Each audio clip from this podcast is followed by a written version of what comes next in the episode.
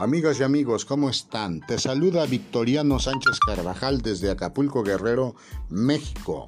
Las enseñanzas del Señor Jesús constituye una serie de experiencias espirituales personales que dan muestra una vez más al mundo que el Señor Jesucristo vive, vive y se manifiesta, porque el Espíritu está dispuesto para recibirte, pero a nosotros nos corresponde buscar a nuestro Señor.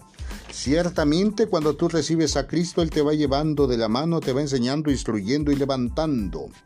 Porque la palabra de la cruz es locura a los que se pierden, pero a los que se salvan esto es a nosotros, es poder de Dios. Comparto contigo estas experiencias espirituales. Toma lo que consideres bueno, lo que no deséchalo. Cada quien haga lo que le corresponde en este valle terrenal en el nombre del Señor Jesucristo. Amén.